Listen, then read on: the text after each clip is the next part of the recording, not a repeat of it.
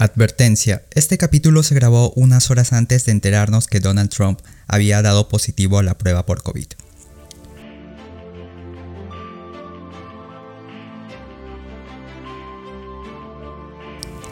Hola sobrevivientes, soy Carlos Miranda y les doy la bienvenida al especial por las elecciones de Estados Unidos en otras latitudes. Eh, todo el mes de octubre y las primeras semanas de noviembre estaremos enfocados en tratar diferentes temas relacionados al proceso electoral en la primera potencia mundial. Hoy vamos a contrastar lo dicho en el primer debate entre Trump y Biden, así que pónganse cómodos porque sin más, comenzamos. A ver, no me voy a detener en las formas del debate porque los que pudieron verlo ya sea completo o una parte, tienen ya su conclusión, o sea, Trump se portó así, así, Biden así, así. Pero a mí lo que me interesa es lo que se dijo, así que vamos a ir por orden. En el primer bloque se habló sobre la Corte Suprema, y aquí quiero detenerme para contextualizar un poco porque sé que varios oyentes están bastante informados sobre qué es la Corte, su importancia eh, para la sociedad en Estados Unidos, la mecha que hay entre republicanos y demócratas por la nominación del nuevo juez, o bueno, nueva jueza, pero hay otra parte de mis oyentes que desconocen todo este asunto, así que quiero contextualizar porque fue un tema de debate. A ver, la Corte Suprema es la máxima instancia que interpreta la Constitución en Estados Unidos. Está conformada por nueve jueces cuyo cargo es vitalicio. Y estos jueces son elegidos por el presidente y confirmados por el Senado. Hace dos semanas falleció la jueza progresista Ruth Bader Ginsburg, por lo que su puesto quedó vacante. Al poco tiempo, Trump anunció que nominaría a la jueza Amy Barrett para reemplazar a Ginsburg. Ya, ¿cuál es el roche? Sucede que en el 2016, cuando falleció el juez conservador Scalia, Obama decidió nombrar a un nuevo juez, como era lo natural, como se esperaba. Sin embargo, el presidente del Senado, Mitch McConnell, dijo que el Senado no podía eh, nombrar a un nuevo juez porque era un año electoral, o mejor dicho, no podía eh, votar por un nuevo juez porque precisamente ese año se iban a dar las elecciones, a pesar que todavía faltaban nueve meses para ello. Entonces, este año 2020, hace dos semanas, cuando falleció Ruth Bader, el mismo Mitch McConnell, que es republicano, dijo que agilizaría los trámites para votar por el candidato que nombrase Trump. Esto se vio como una contradicción de lo que él había dicho años atrás.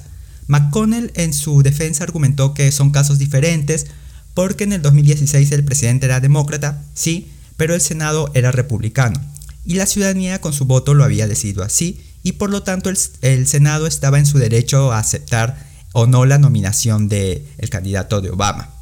En cambio, ahora el presidente es republicano y el Senado también.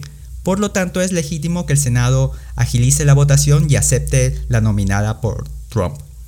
Eh, bueno, la nominación de Trump. Entonces, en esto se centró el primer eje del debate. Eh, Trump argumentó que a él lo escogieron para que gobernase cuatro años y por lo tanto él tiene el derecho de elegir a un nuevo juez hasta que acabe su mandato. Biden, por otro lado, dijo que quien ganase las elecciones debía nombrar al nuevo juez, pues los ciudadanos así lo manifestarían a través de su voto. Eh, bueno, estas son las dos, posturas, la de Trump, la de Biden, ¿qué es lo que opino yo? Pues lo que hizo McConnell es una gran pendejada porque a ver, en las décadas pasadas, cuando los republicanos tenían la presidencia y los demócratas el Senado, estos últimos no obstaculizaron la votación de ninguno de los nominados del presidente. Si McConnell realmente pensara en la legitimidad y el papel de la ciudadanía en el nombramiento de un nuevo juez, esperaría que el presidente electo en estas elecciones sea Trump o Biden eligiese al juez con un Senado renovado. Eso es uno. Dos, es falso que la ciudadanía le diera legitimidad a Trump porque en las elecciones del 2018, donde se renovó un tercio del Senado, los demócratas obtuvieron cerca de 53 millones de votos frente a los 34 millones de los republicanos, o sea, prácticamente una diferencia de casi 20 millones de votos. Entonces la población fue clara con su rechazo a la gestión de Trump.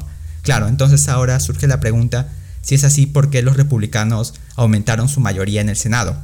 Bueno, porque la distribución electoral en Estados Unidos es realmente un asco. O sea, ¿cómo es posible que los estados con una población de menos de un millón de habitantes o hasta de 500 mil, de menos de 500 mil habitantes, eh, tengan la misma cantidad de senadores que estados con más de 10 millones de habitantes? Eh, bueno, en fin, pero digamos que el argumento de Mitch McConnell es falso y simplemente lo ha hecho por mero cálculo político. El debate se habló acerca sobre COVID. Entre las varias cosas que se dijeron, algo que me llamó bastante la atención fue que Trump constantemente decía que si los demócratas estuvieran en el poder, las muertes y los contagios serían mayores, que serían ya no sé cuántos millones de muertos y citó como ejemplo los fallecidos por el H1N1. No sé si varios de ustedes recordarán esa gripe que por allá, por el 2009, como que los dejó a todos medios así. Ya, bueno. En el 2019, eh, perdón, 2009, cuando gobernaba Obama y Biden era su vicepresidente, recordemos eso, eh, se dio esta gripe y según los registros, esta gripe dejó 14.000 muertes entre abril del 2009 y abril del 2010. O sea, en un año fallecieron 14.000 personas en Estados Unidos. La primera persona que falleció por COVID en Estados Unidos fue el 6 de febrero de este año. Del 6 de febrero al 29 de, febrero, ah, perdón, al 29 de septiembre han fallecido 200.000 personas. ¿Cuántos meses es eso? 8 meses. En 8 meses 200.000 personas. Entonces, ¿Cómo miércoles Trump va a comparar los 14.000 fallecidos, que bueno, es una cantidad grande, lamentable, pero cómo va a comparar 14.000 muertes en el periodo de un año con las 200.000 muertes en un periodo de 8 meses? O sea, vamos con un poco de cronología para ver por qué Trump, así los demócratas han sido lo que sea, por qué Trump ha gestionado de forma bastante irresponsable esta pandemia. El 9 de febrero del 2018, Trump, escuchen bien, recorta en 1.350 millones de dólares la financiación de los Centros para el Control de Prevención de Enfermedades. En septiembre de ese año, Trump desvía 266 millones de dólares de los CDS, o sea, de los Centros para el Control de Prevención de Enfermedades, para destinarlos en qué? En algún otro programa de salud, en investigación, en tecnología, en laboratorios. No, lo destina en programas de detención de niños inmigrantes. En enero de este año, eh, diferentes encargados de salud pública, entre ellos Rick Bright, director de investigación y desarrollo avanzado, le piden a Trump que se empiecen las coordinaciones para dar una respuesta ante el virus, porque ya desde diciembre se conocía eh, la letalidad y el contagio del virus en China. Sin embargo, ¿qué fue lo que hizo la administración de Trump? Pues les dijo que no era urgente. Para el mes de febrero, cuando el virus ya estaba en Estados Unidos, se le aconseja a Trump cerrar escuelas y negocios y que el gobierno debía recomendar el teletrabajo. Trump hizo, Trump, oídos sordos durante tres semanas. Recién el 13 de marzo, cuando el virus ya se estaba paseando por las principales ciudades de USA, o bueno, de Estados Unidos, se declara emergencia nacional. Pero claro, o sea, según Trump, él hizo un gran trabajo porque prohibió los vuelos desde China y Europa.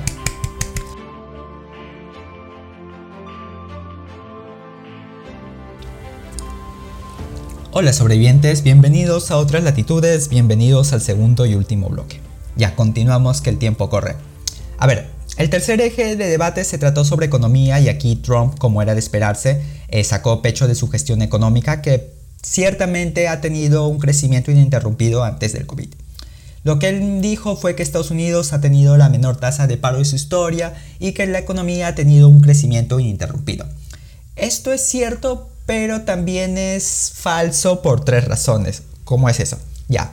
Uno, no es que Donald Trump haya heredado el país en medio de una crisis porque desde octubre del 2010 ya se venía creando empleo continuo, según la Oficina de Estadísticas Laborales.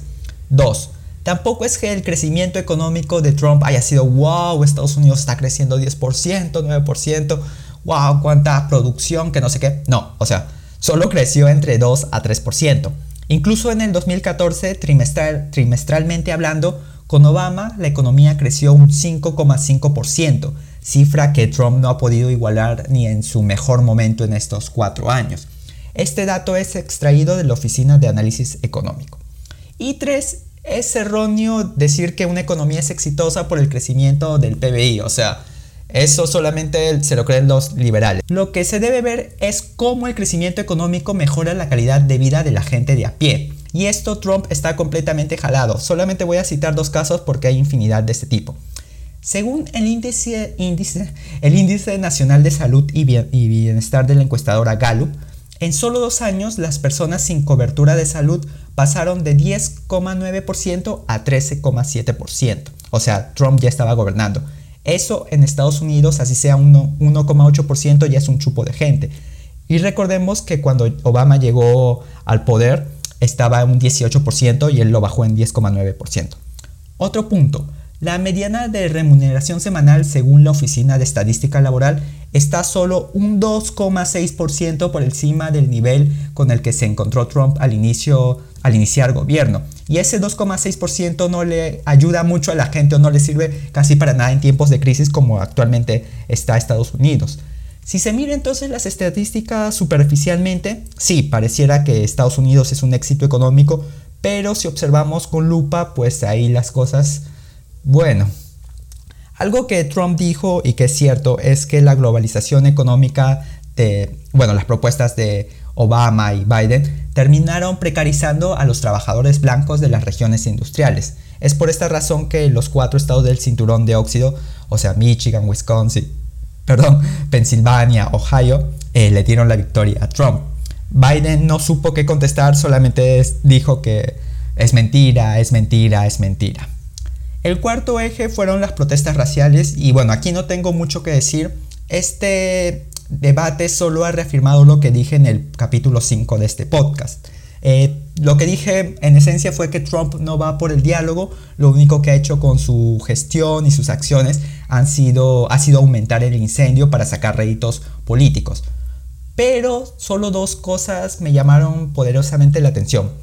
La primera es que Trump le echó en cara algo que también dije en un capítulo cuando hablé sobre Joe Biden, que Biden era el responsable de la criminalización de los afroamericanos, cosa en parte cierta porque recordemos la ley Biden que endureció las penas a delitos menores, mientras que Trump en su gobierno como que la suavizó y eso, digamos, eh, afectó positivamente a la gente afroamericana, a los latinos, a gente de escasos recursos.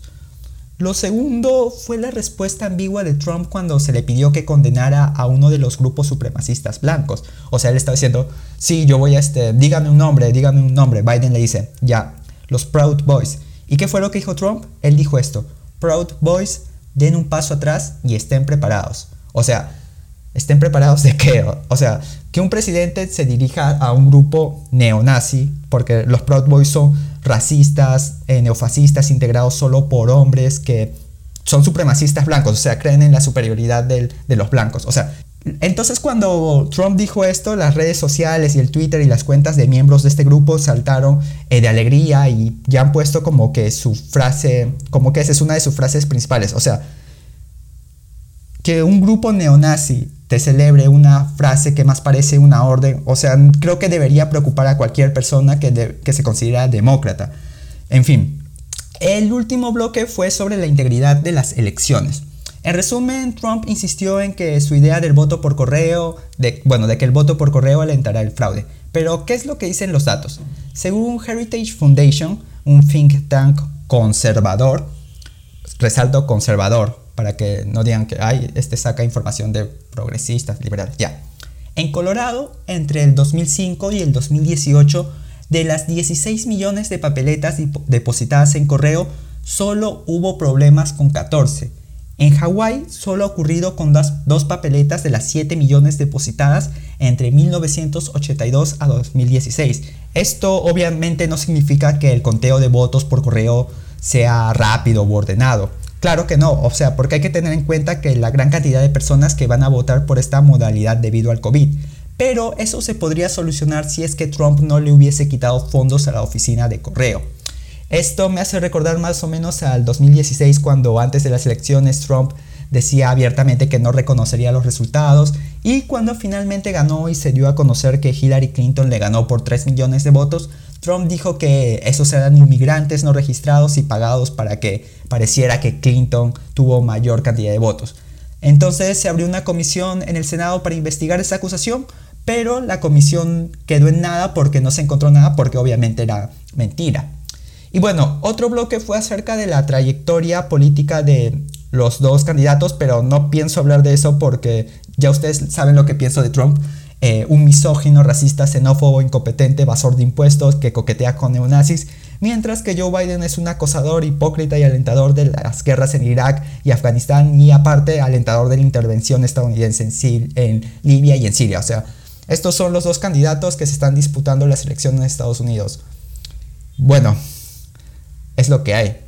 En fin, sobrevivientes, todos los datos expuestos los vamos a colgar en la publicación, bueno, en las publicaciones tanto en Instagram como en Facebook, porque como diría la extrema derecha, aquí en otras latitudes hablamos con hechos y lógica. Esto ha sido todo por el día de hoy. No se olviden de encontrarnos como otras latitudes en Facebook, Instagram, hacer el grupo de WhatsApp. Eh, todo este mes por el tema de las elecciones vamos a estar publicando cosas bastante chéveres e interesantes con hechos y lógica. Así que nos vemos el próximo viernes. Hasta luego.